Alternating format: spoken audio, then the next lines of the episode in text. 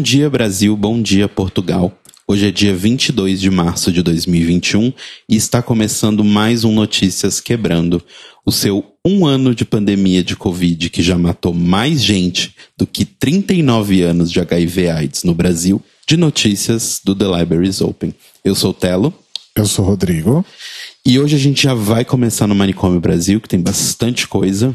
Bom, semana passada o Cairo comentou com vocês sobre o falecimento aí do Silvio Antônio Fávero, né, que era um deputado estadual do Mato Grosso, que queria é, fazer um projeto de lei para não existir obrigatoriedade da vacina da Covid, né, e faleceu de Covid, e mais uma pessoa envolvida com o governo negacionista do genocida, faleceu de Covid na última semana. Quer dizer, a gente ficou sabendo na última semana, né? O que acontece é que um assessor do gabinete pessoal ali do presidente, o Silvio Cammers, ele faleceu no começo do mês de março e foi passado um documento na semana passada para declarar vago o cargo dele, dizendo que ele tinha falecido e tal, mas sem informar a causa. E graças a uma informação aí revelada pelo antagonista e confirmada pelo jornal o Globo, ele faleceu de Covid. Um fato aqui que é importante a gente comentar sobre o assunto é que no dia seguinte que foi assinada essa portaria falando sobre a vacância do cargo do Silvio Cammers, o Bolsonaro falou, né, em cerimônia no Planalto ali, que desconhece uma só pessoa no prédio que tenha precisado de internação hospitalar após contrair o Covid. Ele disse que né, todas as pessoas ali do prédio, basicamente todo mundo já tinha pegado, mas que todo mundo que contraiu ficou muito bem usando ivermectina, hidroxicloroquina. Então, assim, basicamente, mais uma das várias mentiras, mais uma vida que a gente perde já nessa quantidade absurda que a gente está perdendo todos os dias. E falando em saúde, pandemia e tudo mais, agora temos o nosso quarto. Vocês escutaram bem? Quarto. Um, dois, três, quatro. Exato. Ministro da Saúde dentro aí do governo Bolsonaro. A primeira troca, inclusive, foi feita já dentro da pandemia, então já é o, o quarto ministro aí enfrentando a pandemia dentro do governo Bolsonaro, que foi anunciada nessa segunda-feira, dia 15, que é o Marcelo Queiroga. Na terça-feira, dia 16, ele fez uma conversa, ele teve uma conversa com o ex-ministro da Saúde, o Eduardo Pazuello, para entender, né, como é que seria, que ponto tá, aquela reunião básica, né, da pessoa passar para outra como estão as coisas. E vale lembrar que ele não foi o primeiro nome a ser cogitado para assumir a pasta. A primeira foi a cardiologista Ludmila Rajar, que disse que teve divergências com o presidente sobre estratégias de combate à pandemia, e então negou o convite. E aí o convite ficou para o Queiroga, que também é cardiologista. Sobre essa reunião aí que ele teve com o Pazuello, né, ficou bem emblemática uma fala dele na entrevista, que foi o seguinte. Eu vou ler completo aqui porque acho que vale a pena. Abre aspas. O governo está trabalhando, as políticas públicas estão sendo colocadas em prática. O ministro Pazuello anunciou todo o cronograma da vacinação. A política é do governo Bolsonaro, a política não é do ministro da Saúde. O ministro da Saúde executa a política do governo. O ministro Pazuello tem trabalhado arduamente para melhorar as condições sanitárias do Brasil e eu fui convocado pelo presidente Bolsonaro para dar continuidade a este trabalho. Fecha aspas. Além disso, ele comentou que o país precisa de uma união nacional contra o vírus e que não existe uma vara de condão capaz de resolver sozinha o problema. Eu diria que existe talvez uma faca de condão, mas enfim. É, na verdade, ninguém tá esperando uma varinha de condão, né? A gente tá esperando, de fato, providências efetivas, que não tem acontecido até agora. Exato, a gente só tá esperando que vocês façam o seu trabalho. Em resumo. É basicamente isso. Só pensando no negócio da fala dele, que como é que é? O ministro da Saúde não. Não faz a política. Quem faz a política é o presidente Bolsonaro, é o governo Bolsonaro. Ou seja, estamos fudidos, né? Seguimos, seguimos fudidos, então. Exato, porque a única coisa que Bolsonaro fez até agora é defender um tratamento precoce que não existe e mentira todo tempo, como a gente leu na notícia anterior, né? Para quem quer saber um pouco mais aí sobre o Queiroga, a gente não sabe quanto tempo ele vai ficar ocupando essa pasta, né? Então é bom já conhecer a pessoa. Ele é formado em medicina pela Universidade Federal da Paraíba e fez residência em cardiologia no Hospital Adventista Silvestre, no Rio de Janeiro. E ele já tinha sido indicado em dezembro do ano passado pelo Bolsonaro para ser um dos diretores da Agência Nacional de Saúde Suplementar, mas a indicação ainda não tinha entrado em votação pelo Senado, então ele nem assumiu aquele outro cargo e agora vai ser ministro da Saúde. É isso, gente. Salve-se quem puder e continue em casa, porque, como vocês podem perceber, o governo tá zero preparado para caso você fique doente. Vamos fazer um bolão de quanto tempo ele fica? Olha, eu vou ser bem sincero. A gente tá acompanhando aí as notícias, né? E eu tô vendo principalmente pessoal da área de saúde novamente falando bastante sobre. Acho que depois de ter passado tanta raiva, né, no final do ano passado, e as pessoas estão voltando a, a se pronunciar, e o que eu tenho ouvido de várias pessoas é que assim, ah, as pessoas falam, ah, o sistema de saúde, né, as UTIs estão em 96%, por exemplo, em São Paulo. Tô chutando aqui um número porque eu não conferi o número atualmente em São Paulo, mas tá por aí. É, e aí o que as pessoas estão falando da área de saúde é que assim, ano passado, né, ali para outubro, ali para setembro, quando a coisa estava um pouco mais tranquila, foram abertos novos leitos de UTI. Então, tipo, foi aberto em um mês mais 10 leitos, no mês seguinte mais 5 leitos, no outro mês mais 5 leitos. Então, a gente chegar em 96% agora, em março, não é 96% o sistema está operando em 270%, porque você pode até fazer um leito de UTI, mas se você não tiver um profissional capacitado para atender essas pessoas, não adianta nada. E como a gente sabe, a formação de um médico demora aí uns 10 anos. Então, a gente não vai ter um número de médicos suficientes e enfermeiros e outros profissionais de saúde para cobrir essa quantidade de pessoas. Então, assim, o sistema não vai colapsar, ele já colapsou. O negócio é que o colapso ainda está invisível, vamos colocar assim. Mas eu te falo que o primeiro estado que colapsar de verdade e as notícias realmente derem como colapso, ele cai. Entendi. Só um, adendo, Pazuello que pediu afastamento por questões de saúde e logo em seguida foi flagrado num supermercado comprando itens que pareciam ser para um churrasco.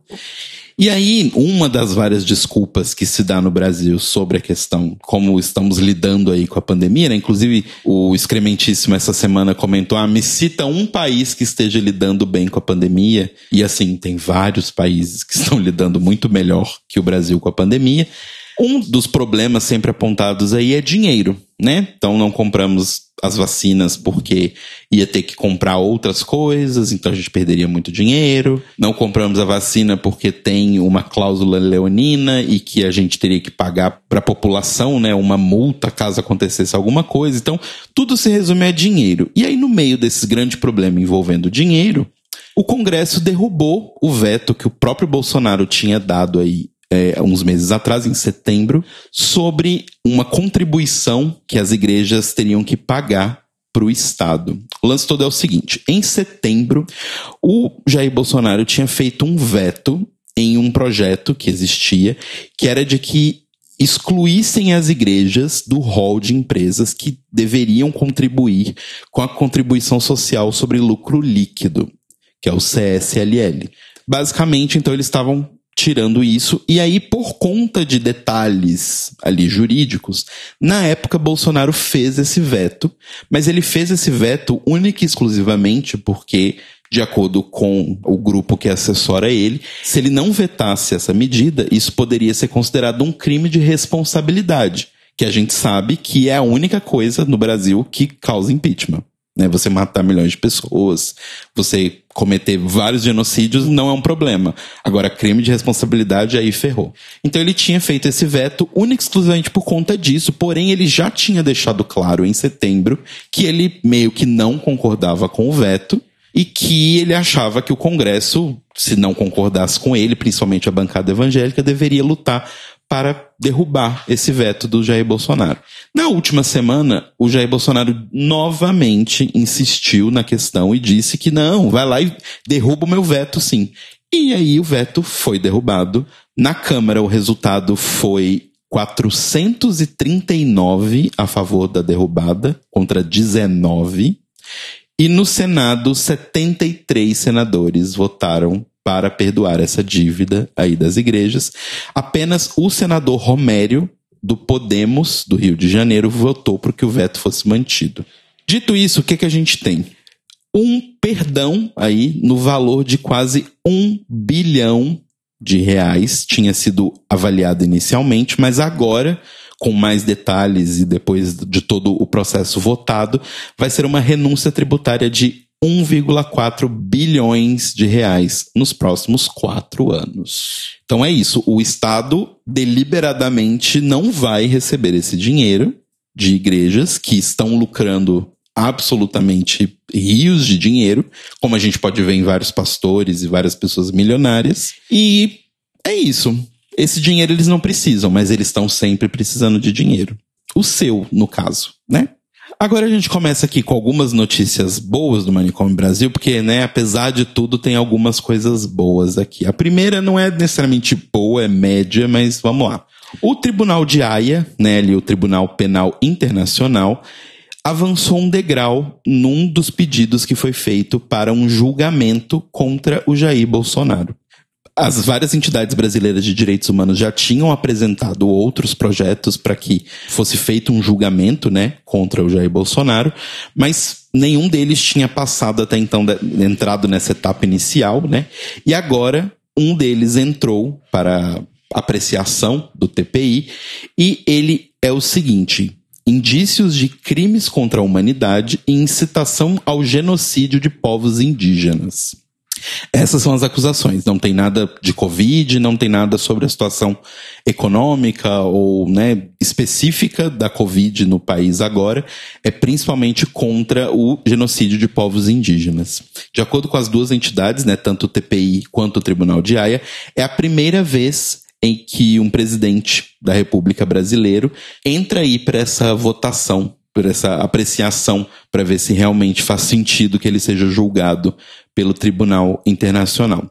Aí vocês me perguntam, mas isso é bom, por que você disse que é médio? Porque é o seguinte, o exame preliminar só para o julgamento do TPI, ele é dividido em três etapas. Essa primeira avaliação, que está em curso, né, que vão ver se faz sentido e tudo mais. Concluída essa primeira fase, o procurador-chefe pode denunciar o Bolsonaro perante o TPI e aí acontece um julgamento preliminar. Então, primeiro vai ter esse primeiro julgamento. Caso isso passe, né, do tipo, eles realmente vão instituir aí essa denúncia, aí o tribunal tem que avaliar se existe intencionalidade nos atos do Jair Bolsonaro ou não, para ver se ele realmente vai fazer essa responsabilização individual ou não da pessoa. E a outra parte negativa é que, assim, de acordo com várias pessoas que acompanham e trabalham dentro dessa parte do direito internacional, é muito difícil que um processo desse aconteça e termine em menos de 10 anos. Não vai acontecer no tempo ainda que o Jair Bolsonaro é presidente mesmo que ele seja reeleito, vão bater na madeira aqui, mas, né, enfim, é uma possibilidade, mas ainda que ele seja reeleito, esse julgamento não terminaria, né, antes disso tudo acontecer, então não temos como saber. Nossa, em... gente, por que tanto tempo, né? É porque tem muito líder de Estado fazendo muita merda. Então a fila deve ser grande. Entendi. Eu imagino que seja por isso. Entre as possíveis penas aí que ele pode enfrentar, são prisão de até 30 anos, confisco de bens e reparações, como indenizações e pedidos de desculpa. Então, assim, vai que, né, pensando, a gente lá em 2030, o Brasil um pouco melhor, a gente saiu dessa merda toda, vai ser um bom refresco ver a família Bolsonaro apodrecendo em algum lugar e pedindo desculpa. Porque eu acho que uma das melhores partes disso tudo é eles irem a público já que eles odeiam, né, falar que eles estavam errados para os robozinhos deles e virar público e falar e pedir desculpa e pagar tanto pen penalmente quanto financeiramente por isso tudo. Então, vamos aguardar. Agora, uma notícia boa mesmo, de verdade, no dia 19 de março, o ministro do Supremo Tribunal Federal, o Luiz Roberto Barroso, autorizou que mulheres transexuais e travestis possam escolher se querem cumprir as sentenças delas em presídios femininos ou presídios masculinos. E caso elas optem por presídios masculinos, elas deverão ser mantidas em uma área reservada para garantir a segurança delas. Essa medida, ela meio que anula e melhora, né, altera uma outra medida que já tinha sido concedida pelo próprio Barroso em 2019, onde ele garantiu o direito a essas presas de cumprir a pena nas unidades femininas. Agora ele está basicamente só ampliando. Né? Elas vão poder escolher se elas querem cumprir no presídio masculino separadas ou no presídio feminino. E a parte manicômio Brasil dessa notícia boa é que a decisão do ministro veio após o governo federal apresentar durante o processo documentos com informações sobre o tratamento dado a essas presas, né, transexuais e travestis, dentro do sistema carcerário. E esses dados alarmantes, né, a gente sabe que a, a população feminina trans é muito violentada tanto fisicamente quanto moralmente, emocionalmente dentro dos presídios. Esses dados foram levantados pelo Ministério da Mulher, da Família e dos Direitos Humanos. Da Damares, aquela mesmo, lembra? Então. Eita! Pois é, Manicômio Brasil, mas enfim, pelo menos uma notícia boa aí para as pessoas que infelizmente cometeram algum delito, né, estão pagando aí por alguma coisa errada que fizeram, mas pelo menos não vão perder a sua vida ou sofrer traumas gigantescos dentro da cadeia. Então, uma boa notícia para a gente fechar o nosso Manicômio Brasil de hoje. Saímos então do Manicômio Brasil e vamos para o Sanatório Drag Race. Hoje a gente começa contando sobre um, um tweet aí bem interessante que apareceu na última semana da conta de Drag Race Espanha dizendo o seguinte: para ser coroada a primeira drag superstars da Espanha e ganhar os 30 mil euros de prêmio, nossas rainhas deverão mostrar na passarela de Drag Race Espanha carisma, autenticidade, caráter e talento. Prontas para triunfar, queridas? Ou seja, tudo que chama atenção, na verdade, nesse tweet é 30 mil euros. Só? De prêmio. No Drag Race, outro lá, aquele ruim, qualquer, Holanda, foi quanto? Canadá? Holanda era um vestido. No valor de 18 mil euros, não era isso? é, exato. Dizem, né, que era no valor de 18 mil euros. Mas era um vestido, todo mundo sabe, da Silvana Modas, né? Ali do braço. Então, mas, enfim, 30 mil euros, acho que na verdade é um, é um valor até interessante, assim, para uma primeira temporada. Ah, sim, mas é porque a gente vai comparar com as temporadas americanas, que é sem conto. É, mas pensando a renda média na Espanha, custo de vida, etc., talvez seja um valor interessante, sim. Ah, não, o que é interessante é, opa, se me dá 30 mil euros aqui agora, eu tô pulando de felicidade, mas. Para um brasileiro, 30 mil euros é realmente uma grande fortuna, mas enfim. é tipo ganhar o Big Brother. Então vamos vendo aí, né, aos poucos as novidades sobre a temporada Espanha de Drag Race, que parece que realmente vai ser bastante interessante. Indo aí para um outro spin-off, agora no caso Drag Race UK, nós tivemos aí, né? Acho que já pode falar, né? Já deu tempo, todo mundo já é, sabe. É, gente, se você por acaso ainda não assistiu Drag Race UK, o final, pule aí para o minuto Cairo insira o minuto.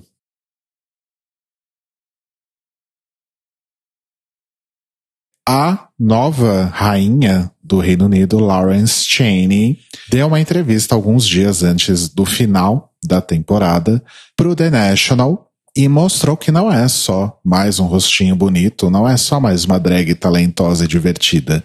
Ela também é uma pessoa que se posiciona muito bem politicamente, porque ela comentou sobre o seu apoio à independência da Escócia, falando aí sobre as diferentes reações dos governos dentro do Reino Unido em relação à Covid-19 e dizendo que isso prova que nós precisamos ter poder sobre o nosso próprio país.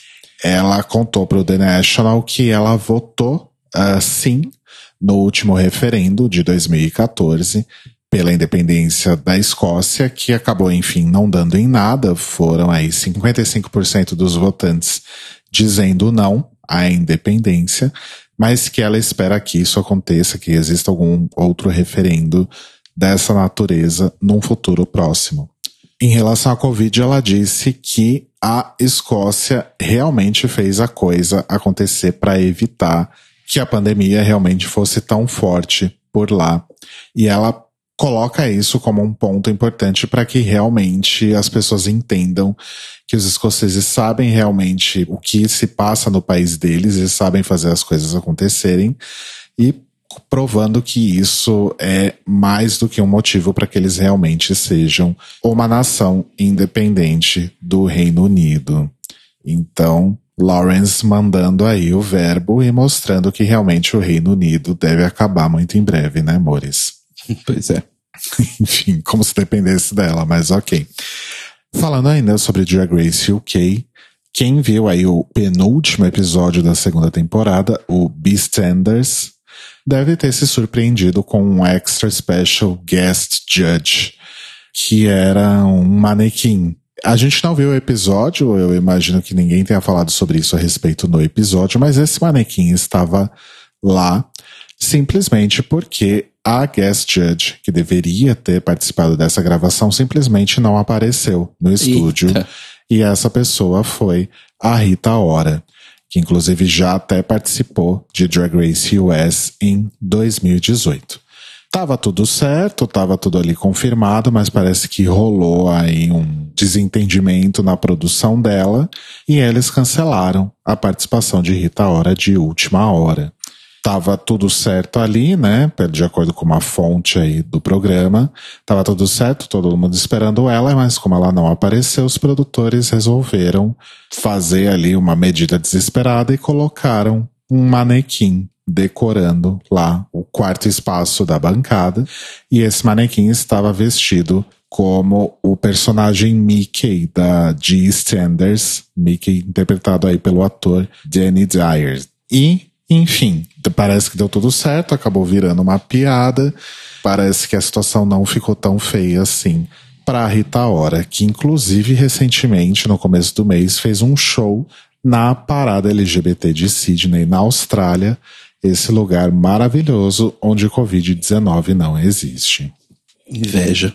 E depois de passar aí 13 anos, 13 anos, fotografando as queens de Drag Race, ou seja, desde a primeira temporada lá em 2009, o fotógrafo Marco Ovando está preparando aí o lançamento do seu livro The Dolls. Trata-se aí de um registro desses 13 anos fotografando as queens em bastidores, em shows, em performances, em aparições especiais, como Violet Chachki no Match Ball, por exemplo, né? O lote reservado para pre-order esgotou rapidamente, mas o livro chega aí às prateleiras dos Estados Unidos no dia 1 de abril. Então serão fotos aí de 65 queens que passaram por Drag Race, com foco principal aí em 15 delas, com quem o Ovando tinha mais contato, e a capa traz Violet Chachkin. O Ovando diz que provavelmente a sua foto preferida do livro é uma foto da Aquaria com a Lourdes, filha da Madonna, que foi tirada justamente em um evento em que a Aquaria estava vestida de Madonna. Hum. Na fonte aqui que a gente usou para fazer essa nota, tem várias fotos tiradas lá do livro e são fotos realmente muito, muito bonitas. E parece que realmente Violet e Aquaria meio que dominam o livro, assim. Hum. Mas parece ser bastante interessante. Então, se vocês têm interesse e, e dinheiro para comprar livro importado nos dias de hoje, né, pagando em dólar, fiquem de olho aí nas Amazons da vida e procurem aí o livro The Dolls. E para terminar o boletim Greg dessa semana, a gente vai com uma fofoca. É o momento Léo Dias. Baixando aqui. Credo. A gente pegou aqui num, num tabloide, era um tabloide mesmo, uma notícia que, que dizia que a nossa querida, ou não, Bega Chips andou por aí fletando com um famoso jogador de futebol da Premier League segundo a, a fonte, né, esse cara andou inundando as DMs de Instagram da Bega, flertando ali, né, e dizendo que já tinha se interessado por ela desde Drag Race e também pela sua participação no Celebrity Masterchef. Eles não chegaram a se encontrar pessoalmente porque, né, adivinha, o cara não queria se expor porque ele é uma figura muito pública, etc. E aí o que que Bega Chips fez? Ai, obrigado, viu? Tô bem lisonjeada por tudo tal, mas melhor a gente parar por aqui. E aí cortou aí o, o, o flerte, né? Enfim, eu não sei por que, que eu trouxe isso, achei, achei fofo. Fonte Arial 12, né? Gostei muito da atitude da Bega Chips, realmente essa história é real. E assim a gente fecha o sanatório Greg Race, que sempre tem uma fofoquinha, né? Que é legal. Sempre tem. Agora a gente vai para nossa coluna de entretenimento e a gente começa com uma digressão aqui, porque essa semana o Papa Francisco novamente disse que não vai abençoar os gays, né, e tal. Assim, eu não sei ainda por que, que as pessoas estão. A gente já falou isso várias vezes, eu não sei por que, que as pessoas estão esperando alguma bênção da Igreja Católica, mas enfim. É, isso aconteceu. E aí já teve uma repercussão aí entre pessoas famosas LGBTs, que foi o ator Daniel Franzese ele, né, famoso aí por participar de Meninas Malvadas e de Looking, caso você tenha assistido aquela bomba. Ele tinha um show marcado agora no dia 18 de março na Universidade Católica de Walsh, que, é, que fica no estado de Ohio. E aí simplesmente cancelaram o show um dia antes por conta do pronunciamento do Papa, provavelmente, né, o que e todos imaginam. E aí ele foi lá e fez um vídeo no YouTube. Eu fui demitido por ser gay. E aí ele fala sobre como foi a situação do show ter sido cancelado do nada e faz um apelo aí para os alunos LGBTs da Universidade de Walsh que fiquem bem e não voltem para dentro do armário, porque não é o Papa que tem que dar autorização para vocês serem gays ou não. Enfim, é uma fofoquinha também, mas eu achei interessante trazer isso aqui, porque, gente, parem de buscar que a igreja católica goste de vocês. Ela não gosta e pronto. Ela não gosta de ninguém. Ela já matou um monte de gente. Pra que, que você quer autorização da igreja católica? O Papa é pop, o pop não poupa ninguém. É, verdade. Enfim. Agora indo efetivamente para notícias, o canal de conteúdo adulto ali, o OnlyFans, né, bem famoso por ter vários atores pornôs, atrizes pornôs e tal, e até pessoas anônimas, né, que vão ali pro OnlyFans para ganhar uma graninha durante a pandemia, baniu todos os vídeos na plataforma que foram feitos em locais públicos. Eles tinham atualizado os termos deles no final de fevereiro.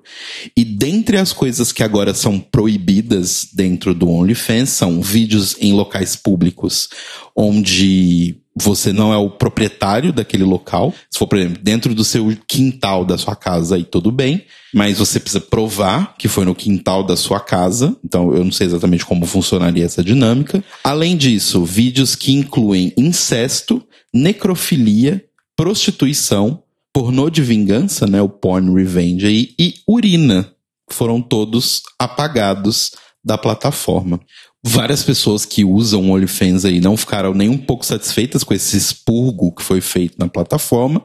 E uma produtora aí de conteúdo adulto, a Aspen Eden, disse por e-mail ao Vice que ela ficou bem realmente irritada quando o conteúdo dela foi deletado, que foi no dia 13 de março, e ela disse: "Todo o meu conteúdo foi criado em propriedades privadas, áreas isoladas ou profundezas de montanhas, desertos ou florestas nacionais. Nenhum dos meus conteúdos foi feito numa área pública com pessoas passando andando ou com chance de sermos pegos, em estacionamentos, nem ruas movimentadas e parques. Então, assim, parece que é aquela típica coisa de proibição, né? Quando começa uma coisa proibida, vira uma bagunça e ninguém sabe exatamente o que proibir, mas de qualquer forma, o que está sendo falado aí é que o OnlyFans está fazendo isso por conta de ele ter sido categorizado por vários bancos, né, várias instituições financeiras nos Estados Unidos, como um negócio de alto risco.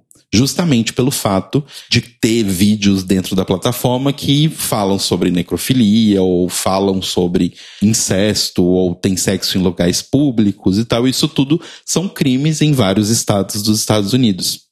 Vale lembrar, inclusive, que no ano passado a Mastercard e a Visa romperam o vínculo delas com o Pornhub pelo mesmo motivo. Pelo fato de que o Pornhub tinha várias coisas ali que são crimes em vários estados dos Estados Unidos. Então, você não consegue, por exemplo, assinar o Pornhub com um cartão de crédito Visa ou Mastercard. Então, parece que o OnlyFans tomou a mesma decisão aí.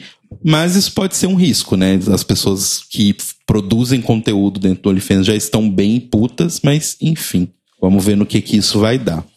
É diferente, né? Porque o OnlyFans acaba sendo fonte de renda, né? Das pessoas que produzem conteúdo por lá. É, então, e acaba sendo essa coisa também do tipo, essas é, legislações dentro de aplicativos que são feitas de forma muito generalista, elas não levam em consideração um monte de coisa, né? Tipo, por exemplo, sei lá, proibiram vídeos tem urina, por exemplo. Várias pessoas têm esse fetiche, e se for uma coisa que foi duas pessoas fazendo e as duas estão fazendo de forma consensual, meio que não é da conta de ninguém, é bem complicado, assim. E até esse lance, por exemplo, de locais públicos, sabe? Do tipo, como que a pessoa vai provar que ela fez isso no quintal da casa dela, sabe? Ou, tipo, não foi numa área específica. Enfim, é muita complicação.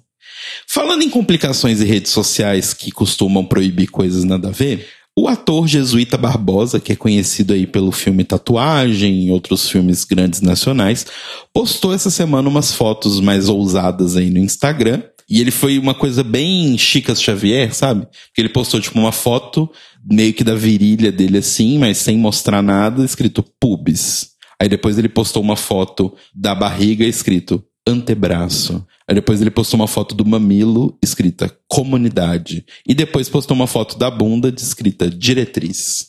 Então, aparentemente aí um momento Chicas Xavier, justamente falando sobre a proibição, por exemplo, do Instagram de pessoas, mulheres especificamente, postarem mamilos no Instagram, que as fotos são imediatamente bloqueadas. Eu acho uma coisa bem assim. Poesia concreta, quase, né? Pois é, pois é, pois é. Toda essa coisa aconteceu e aí, logo depois, a conta do Jesuíta Barbosa do Instagram sumiu. Simplesmente sumiu. Tipo, fez um pum e sumiu. Ainda não se sabe exatamente se ele deletou, se a conta foi banida, se a conta foi simplesmente. Foi dado um silêncio ali na conta, né, pelo Instagram. Mas assim, é aquela coisa também que a gente fala de pesos e medidas, né? Tipo, ele postou basicamente nada, gente. Ele postou pedaços do corpo dele sem nada explícito. E ainda que ele tivesse explícito, existe o contrato social ali de que ele tá postando para quem segue ele. Outra coisa, ele postou nos stories, ele não postou no feed. Foi nos stories, foi nos stories. E assim, gente, sinceramente, a pessoa ter a conta dela banida pra postar bunda, o meu Instagram não ia ter ninguém, porque, enfim. Enfim, boa sorte ao Jesuíta Barbosa aí. As pessoas estão adorando a bunda dele na internet, estão adorando o corpinho dele na internet. E, ai, gente, se ele tá afim, ele tem mais todo o direito. É verdade. E por último, aqui eu trouxe uma notícia que na verdade é uma curiosidade barra indicação. Se você é uma pessoa LGBT e gosta de pagode, saiba que agora, depois da gente ter o, o sertanejo LGBT, a gente tem o pagode LGBT. Porque o João Rosa, que é irmão do Karan, que é um membro aí de um grupo chamado Atitude 67, não conheço, mas imagino que seja um grupo de pagode. Ele lançou duas músicas que estão no ar aí com clipes no YouTube, uma chamada Amar Sem Sentir Culpa e outra chamada Tô Correndo de Briga. Então, se você gosta de pagode e quer ouvir um pagode LGBT, arrasa e escute o João Rosa. Parece que a Atitude 67 realmente é um grupo de samba, assim. Achei curioso. Eu acho que tem que ter viado e sapatão e, e travesti, tem que ter tudo quanto é tipo de música possível. Sim. Que aí a gente agrada a todos os públicos, na verdade. Até para quebrar essa hegemonia, né, desses cantores hétero de sertanejo que sempre tem aquele mesmo discurso. Ah, sim. Machista, homofóbico, transfóbico, enfim. né? Exato. É, o mais legal é que assim, as coisas se expandindo, você vai ter pessoas de todo tipo fazendo todo tipo de música. Que nem rolou um tempo atrás, faz, faz um certo tempinho, acho que a gente nem chegou a comentar aqui, sobre uma dupla sertaneja que fez uma música falando sobre uma mulher e aí na, na narrativa da música num determinado momento eles descobrem que não era uma mulher, era um travesti. Sim, né? sim, Vários, vários erros aí. É, e aí eles fizeram um vídeo do tipo, ai, mas imagina, nada contra, tenho até amigos que são, né? Aquele velho A discurso. criatura gay, né? A criatura gay, como disse o Rodolfo, né? Enfim.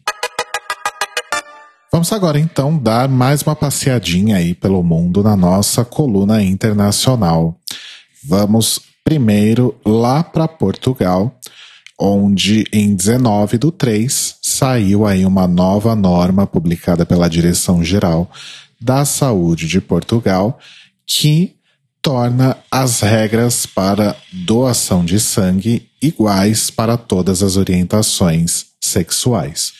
O Antônio Lacerda Salles, que é o secretário de Estado adjunto da Saúde, disse o seguinte, abre aspas, a norma relativa à seleção de pessoas candidatas à dádiva de sangue, que é doação de sangue em português de Portugal, com base na avaliação de risco individual, passa a aplicar-se a todas as pessoas candidatas à dádiva de sangue, sejam dadoras pela primeira vez ou habituais ou regulares. Essa norma estabelece também que os períodos de suspensão sejam iguais para todas as pessoas, que são 12 meses para pessoas com parceiras ou com prática sexual com pessoa com HIV, hepatite B ou hepatite C. E ficam sem poder doar durante três meses as pessoas com contato sexual com pessoas com comportamento de risco infeccioso acrescido para agentes transmissíveis pelo sangue e também de três meses para pessoas com contato sexual com um novo parceiro ou mais do que um parceiro. Então, essa norma está sendo realmente vista como um grande avanço, inclusive por organizações como a ILGA Portugal, mas tem aí um porém, né? Catch. A ILGA Portugal considera que o questionário que é apresentado para as pessoas que se candidatam para doação de sangue ainda confunde os conceitos de gênero, identidade e características sexuais. Nesse formulário, aparentemente, pessoas intersexos são ligadas a identidades e expressões de gênero não binárias, enfim. Então a associação pretende aí continuar um trabalho para fazer a correção desse questionário. Agora a gente vai para a Austrália, esse lugar maravilhoso, esse paraíso Covid-free, né, com shows de Rita Ora e paradas LGBT, para contar que lá em Melbourne, os VLTs, também conhecidos como veículos leves sobre trilhos, dizem que a gente, dizem que a gente tem aqui no Brasil também, mas é, enfim, não funciona muito bem. É, a gente tem. Ele é um veículo, ele é leve, ele funciona sob trilhos. Ele só não funciona como um todo, mas a gente te- tem. É, o conceito de VLT é aplicável, né? Enfim, a gente não tá colocando aqui a questão se funciona ou não. Mas lá em Melbourne, os VLTs estão aí envelopados, né, nas cores do arco-íris, durante as comemorações aí do orgulho LGBT no país. É uma ação feita pela empresa de transportes Yara Trams, em parceria com a organização Midsummer Festival, né, que é inclusive um festival que já acontece aí desde 1996, no mês de março, durante a celebração do orgulho. Então os trens eles estão envelopados com as cores do arco-íris e com a hashtag All Aboard, ou seja, todos a bordo. A empresa diz o seguinte, abre aspas, é um símbolo de inclusão que buscamos em nosso local de trabalho e em nossos VLT em toda a rede. E All Aboard é nosso compromisso em garantir que todas as pessoas se sintam bem-vindas a bordo de um VLT. Fecha aspas. Não só na terra, mas também no ar, na Austrália, aconteceram ah, coisas interessantes nesse sentido.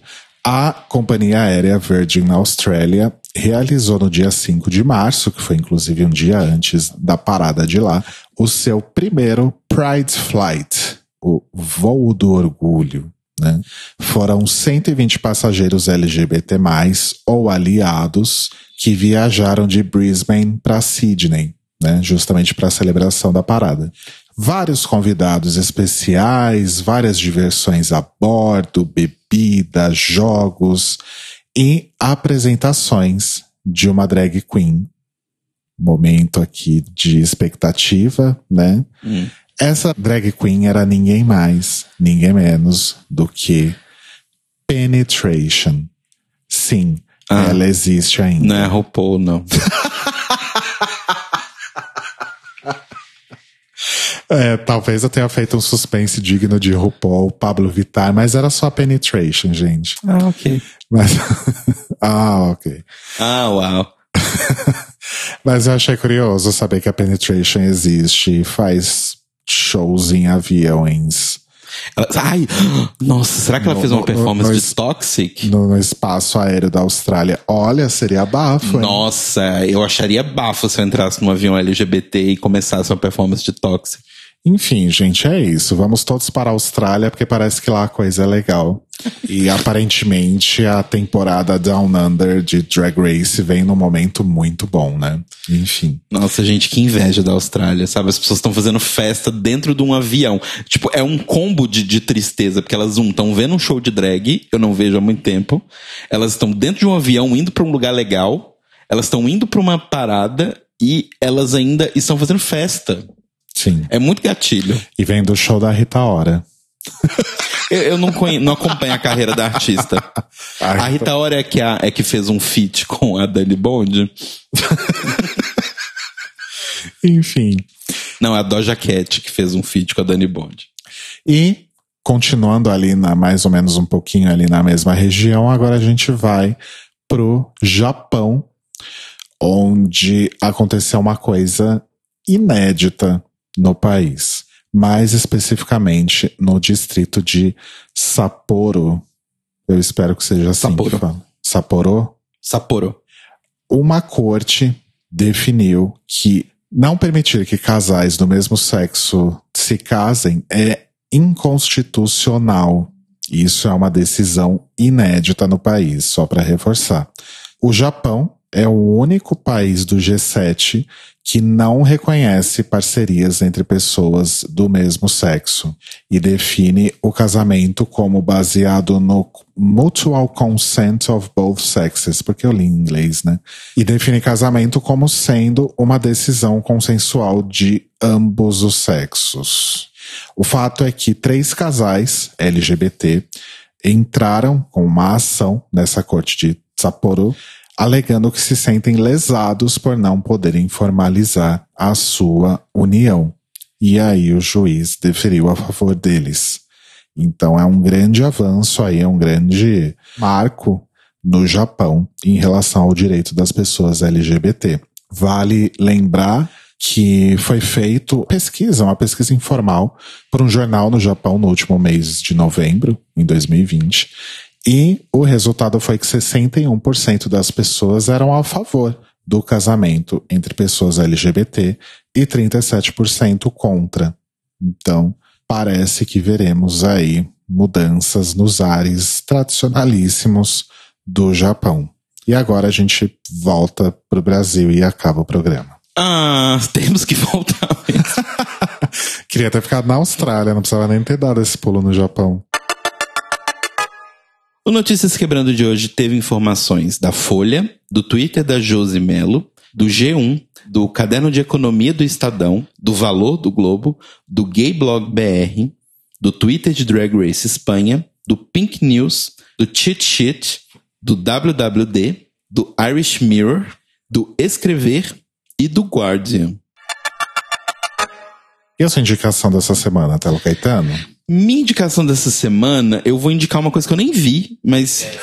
Não, primeiro eu vou indicar uma coisa que eu, não nem assisti vi, ainda. Mas minha filha viu, minha mulher viu. Não, então, eu vou indicar uma coisa que eu não vi ainda, mas eu quero muito ver, que tem a ver com essa última notícia que a gente falou, que é um documentário chamado Queer Japan, que está disponível, mas não está disponível aqui no Brasil. Porque assim, ele está disponível em várias plataformas para você alugar, tipo YouTube, Google Play, né? Acho que é tudo junto, a mesma coisa.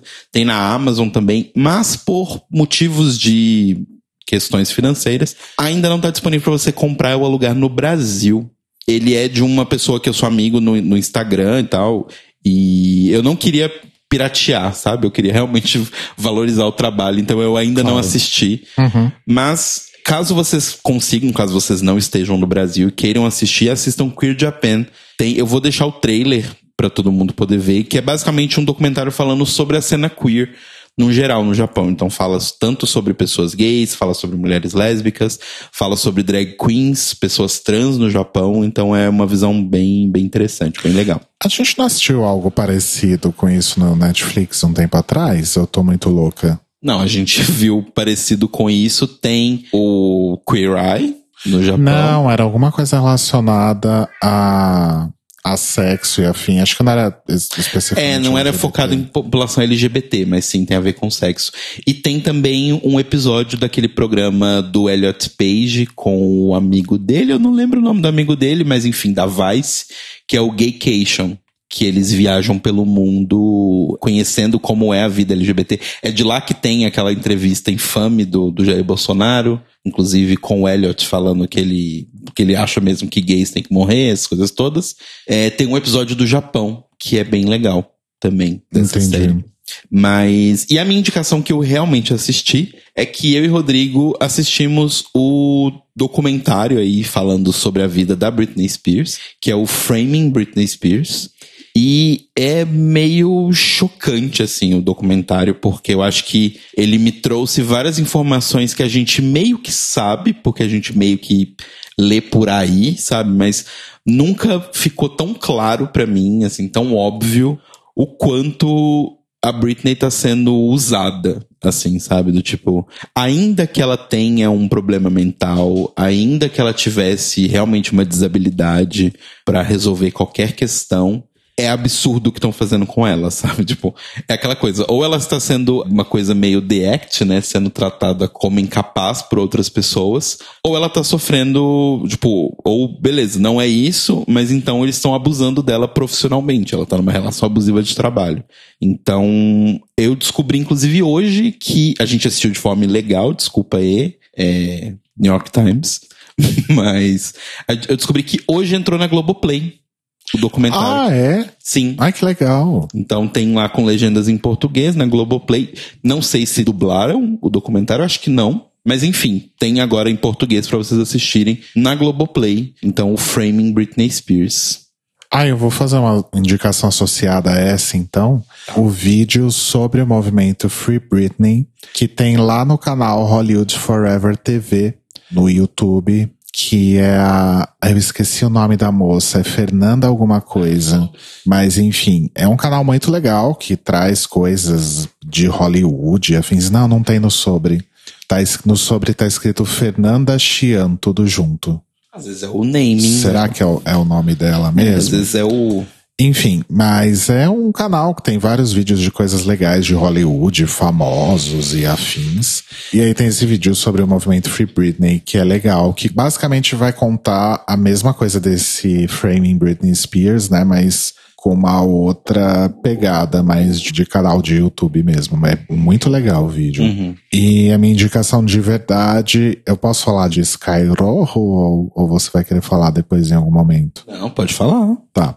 Quer dizer, deixa eu voltar um pouquinho e dar uma indicação rápida também, que é uma coisa que a gente viu, que já é um pouco antiga, mas a gente só conseguiu vir agora, que é The Act, que é aquela série. É da Hulu?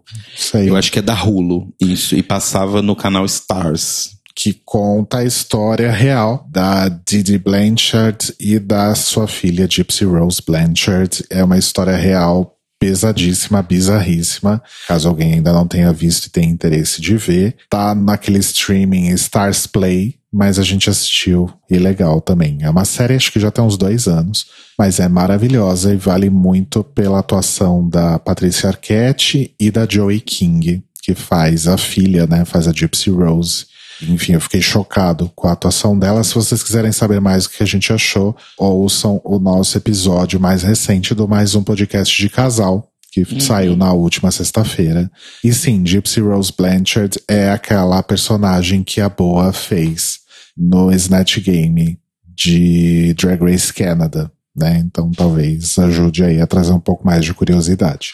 E a indicação final é a série espanhola nova da Netflix, Sky Rojo, que conta a história aí de três prostitutas que, enfim, conseguem se libertar, digamos assim, né, do praticamente cativeiro que era o, o poteiro onde elas trabalhavam, né, Uhum. E saem aprontando aí muitas confusões, né.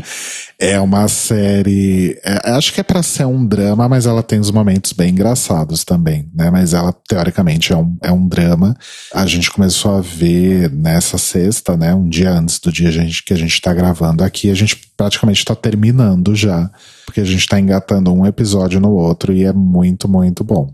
E outra coisa, né, que a gente esqueceu de comentar, a gente assistiu cinco episódios de Lupin, que é uma série da Netflix aí inspirada, não é recontando a história, mas é inspirada nos livros do Arsène Lupin, né, que é do Maurice Leblanc. E é uma série bem legal, assim, é no mundo atual, assim, um cara que se inspira nas obras do Maurice Leblanc para poder cometer crimes, mas assim como Lupin, ele não tá cometendo crimes pela vantagem financeira da questão, sabe? Tem outras coisas muito mais profundas. Mas como são só cinco episódios, não vou falar nada mais além disso. Porque eu acho que vale a pena todo mundo assistir sem nenhum spoiler. É bem, bem, bem interessante mesmo. Aconselho todos a assistir Lupa. Sim, super vale. Tá na Netflix, assim como Sky Rojo também. Exato. E o Notícias Quebrando está disponível toda segunda no seu agregador de podcasts preferido, no nosso canal no YouTube, youtube.com.br No nosso site thelibrariesopen.com.br ou no seu serviço de streaming preferido. E se você quer contar pra gente o que você faria, qual loucura você faria se você estivesse na Austrália nesse momento, manda um e-mail para contato@thelibrariesopen.com.br ou entra lá no nosso site ou no nosso YouTube e comenta com a gente em todas as redes. Além disso, você pode interagir no Instagram e no Twitter, no Tlio Podcast. E se você tiver uma graninha sobrando e quiser ajudar a gente financeiramente, entra lá em apoia.se barra The Libraries Open. E nós nos ouvimos e nos falamos novamente daqui a pouco, às 21 horas, horário de Brasília.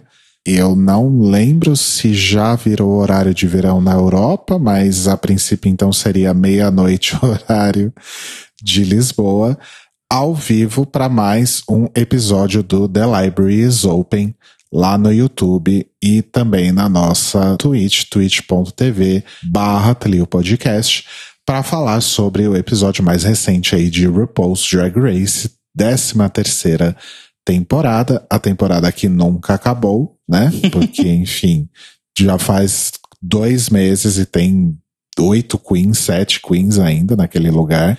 E é isso. Vem curtir com a gente, traga sua bebida gaseificada preferida e ferva com a gente no chat. Exato. Mua, beijos. Beijos e boa semana, amores.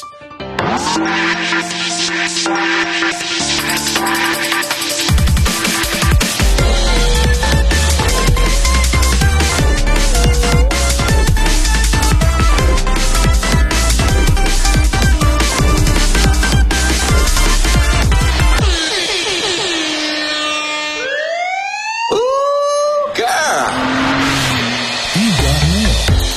São os nossos queridos apoiadores que nos ajudam a fazer do Tlio um podcast cada vez melhor por meio da nossa campanha no Apoia-se.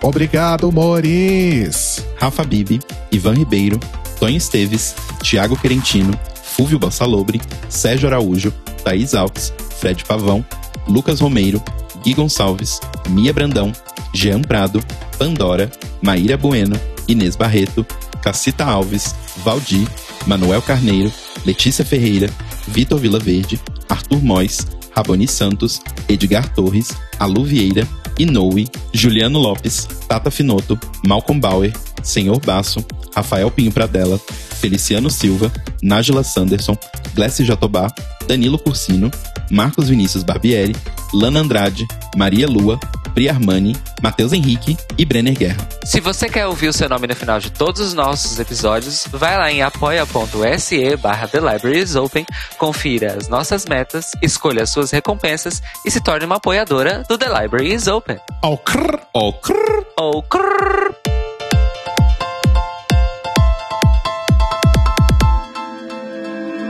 Este podcast faz parte do movimento LGBT Podcasters. Saiba mais em www.lgbtpodcasters.com.br ou usando as hashtags e arrobas LGBTpodcasters no Twitter e no Instagram.